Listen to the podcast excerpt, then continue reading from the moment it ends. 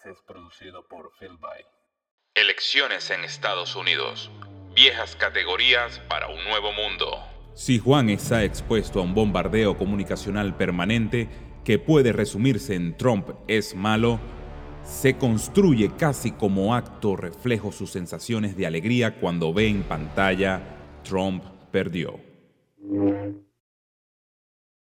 El pasado 7 de noviembre por fin Juan conoció el resultado de las elecciones norteamericanas. Juan no es norteamericano, sino argentino. Pero las elecciones del país del norte constituyen siempre un suceso digno de seguir, aunque no interese realmente la política. Como quien sigue el Mundial de Fútbol, aunque no le interese realmente el fútbol. Política y deporte, pues, hoy son simples instancias del espectáculo que domina las sociedades contemporáneas. Como denunciaba Guy Debord, equivalentes entre sí en tanto que portadoras de la forma espectáculo. De hecho, a Juan la política no le interesaba demasiado. Sabe lo justo y necesario, o sea, aquello que el zapping y el scrolling permiten saber, o sea, prácticamente nada, lo justo y necesario. Sabe que el equipo rojo es el de Trump y que el azul es de Biden, que unos se llaman republicanos y otros demócratas, que para ganar el juego hay que recibir votos, aunque no entienda del todo el funcionamiento del sistema electoral americano. Algo similar le ocurre frente al ininteligible fútbol americano, cuando se topa con el Super Bowl y lo mira porque lo mira mucha gente. A Juan le gusta el espectáculo y el pasado 7 de noviembre se topó por fin con los resultados que los medios de comunicación pusieron en la pantalla. Juan se alegró, él iba por Biden. Cuando se le pregunta el motivo, contesta con determinación. Hay que sacar a Trump. El razonamiento es negativo, no a en lugar de sí a. Y no sorprende, se llama priming y es el efecto psicosocial de la comunicación de masas. Hablamos de una reacción inconsciente en la respuesta a un estímulo que se haya condicionado por la exposición del sujeto a determinados estímulos previos. Dicho más sencillo, si Juan está expuesto a un bombardeo comunicacional permanente desde hace muchos años ya, que puede resumirse en Trump es malo, se construye casi como un acto reflejo sus sensaciones de alegría cuando ve en pantalla Trump perdió. En la era de la información, la dimensión psicológica domina la política, como ha advertido Byung-Chul Han. En rigor, Juan no conoce ni la política de Trump ni la de Biden. Toda su determinación se convierte en un nervioso balbuceo cuando se le pide que amplíe su respuesta, que brinde razones políticas de fondo, que evalúe críticamente las distintas agendas. El espectáculo no tiene contenido, solo luces de colores, narrativas simplonas, dinámicas transparentes, finales felices. Juan no es una caricatura, es una persona real. Tiene otro nombre, claro, que he modificado intencionalmente. Pero estoy seguro que todos conocen a algún Juan.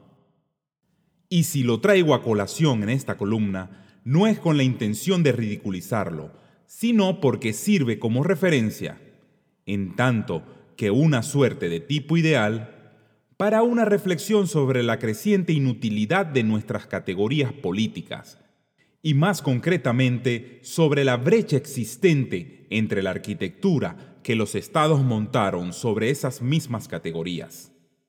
La de la democracia, por empezar. ¿Es posible seguir hablando del demos en la era de la psicopolítica? Joseph Schumpeter. Joseph Schumpeter tiró por la borda una visión romántica de la democracia, según la cual en ella se conformaba una voluntad general que tenía al pueblo como protagonista. En 1942, Schumpeter invitaba a ser realistas. el protagonista de la democracia es realmente el político, que compite contra otros políticos por el voto de los individuos. Eso es lo que llamamos democracia. Punto final. Y tenía bastante razón. Pero hoy ni siquiera esta visión diluida del proceso democrático sigue siendo real. La competencia ya no es más por el voto de los individuos, sino por el favor de los dueños de los dispositivos de comunicación social. Todo fue tal cual como CNN y compañía dijeron que sería. O quizás no del todo. Pero ya no importa. Punto final. En la era de la información, como la llama Manuel Castells, la información es poder. Informatio, en latín, del verbo informaré, dar forma a la mente. Hacerse de los medios de comunicación significa hacerse de los datos que ellos vehiculizan como información y por ende de lo que se necesita para dar forma a la mente.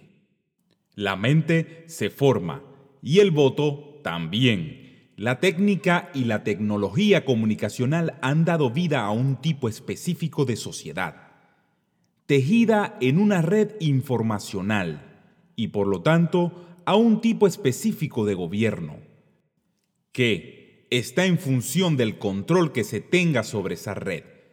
Ya no gobierna el demos, ni en un sentido romántico, ni en un sentido realista, sino la media, en tornos a cuyos dispositivos se constituye el simulacro de lo real. Las elecciones norteamericanas tuvieron, pues, mucho de lo que Jean Baudrillard llamaría simulacro. Las elecciones no fueron ni debían ser una radiografía de la voluntad política de un pueblo. Más bien, su función fue la de revestir de legitimidad una previa producción de signos de lo real allí donde no había realidad alguna que significar. Las encuestas no son reales, sino hiperreales, en la medida en que establecen el modelo mismo a partir del cual lo real se produce y no al revés. Lo mismo cabe para la hiperrealidad televisada, pura performatividad. Y por eso Juan no solo se alegra, sino que siente alivio, el simulacro se esconde en su propio éxito y, por tanto, Juan no está engañado en absoluto. Todo fue tal cual como CNN y compañía dijeron que sería. O quizás no del todo. Pero ya no importa. Punto final. Irregularidades en las elecciones. Se trata de los residuos de la realidad que hay que purgar en favor del simulacro muertos que votan, software que fallan, votos que se emiten después del término, conteos insólitos, tecleos y clics por error, observadores que no pueden observar y fiscales que anticipan los resultados por cuya veracidad deberían velar, como George Shapiro. 140 mil votos para uno, cero para otro, nada más que un error no es la manifestación de un posible fraude real, sino un residuo que toma la forma del error para devolverle plenitud al simulacro.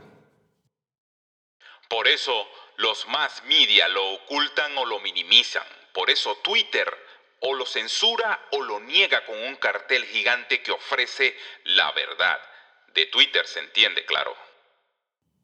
Democracia, demos, realidad. Vistas así, se trata de categorías de otro tiempo. Estos son los tiempos no tanto de las mayorías que temía Tocqueville, sino de las minorías santificadas, de las que Kamala Harris es una completísima representante interseccional. Son, además, los tiempos del gobierno de la media y del simulacro, las redes sociales, sus dueños, gobiernan su propia realidad y ocurre que la realidad de las redes sociales es cada vez más el simulacro en la que nuestras vidas transcurren, incluida la política.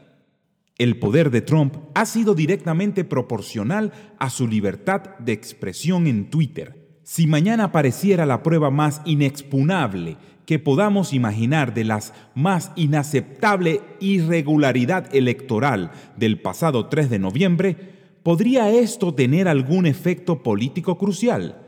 ¿Podría siquiera ser difundida? Los muertos que votan, verdaderos zombies pro Biden, registrados en las bases de datos de los estados como Michigan o Pensilvania, importarán un bledo. Los medios declararon ganador a Biden y eso es todo lo que importa ahora. La justicia no podría, aun queriéndolo, revertir aquello. Otro tanto cabe para la República, el Estado y sus poderes formales. El modelo inspirado en Montesquieu ha muerto y es, en verdad, tan zombie como los zombies que votaron por correo. Lo que tiene de vida es su formalidad. Es texto sin alma de la misma forma que el muerto viviente es carne putrefacta sin alma. El cuarto poder ya no es una metáfora, sino la forma suprema de poder en la era de la desinformación, que barre con toda la estructura tradicional. Sus dueños se han revelado como los verdaderos soberanos. Bloquean, censuran, silencian pero también reparten el juego de las voces autorizadas. Jueces del fact-checking, omniscientes, detentadores de la verdad, dueños del dedo señalador del fake news, colocadores de cartelitos que reenvían a información comprobada, como la de la OMS o la base de datos de votantes de Michigan. No se trata del poder de ejecutar, legislar o juzgar, sino del poder de configurar el simulacro de lo real.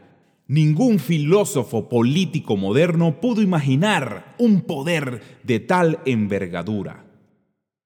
Partidarios de Trump esperan que el Poder Judicial revierta irregularidades y un denunciado fraude electoral, pero eso solo tenía sentido en un mundo que ya no es el nuestro. En este, nuestro mundo actual, semejante intento dispararía un nivel de violencia política sin precedentes en la historia reciente de Norteamérica. Tal vez una guerra civil como consecuencia de semejante colisión de poder. Los medios declararon ganador a Biden y eso es todo lo que importa ahora. La justicia no podría, aun queriéndolo, revertir aquello se trata del poder de lo fáctico frente a la formalidad del poder.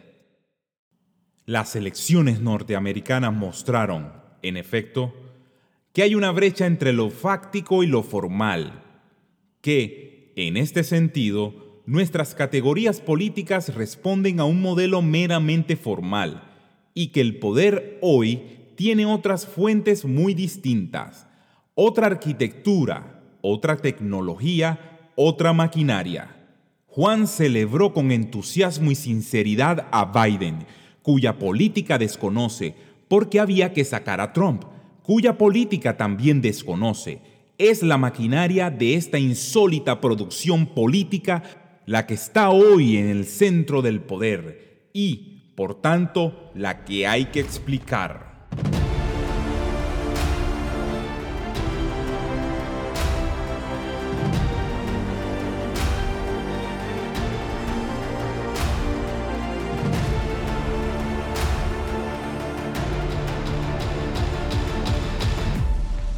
Con la autoría de Agustín Laje, publicado para Gaceta.es. Si te gustó Expedientes Secretos Podcast, no olvides compartir.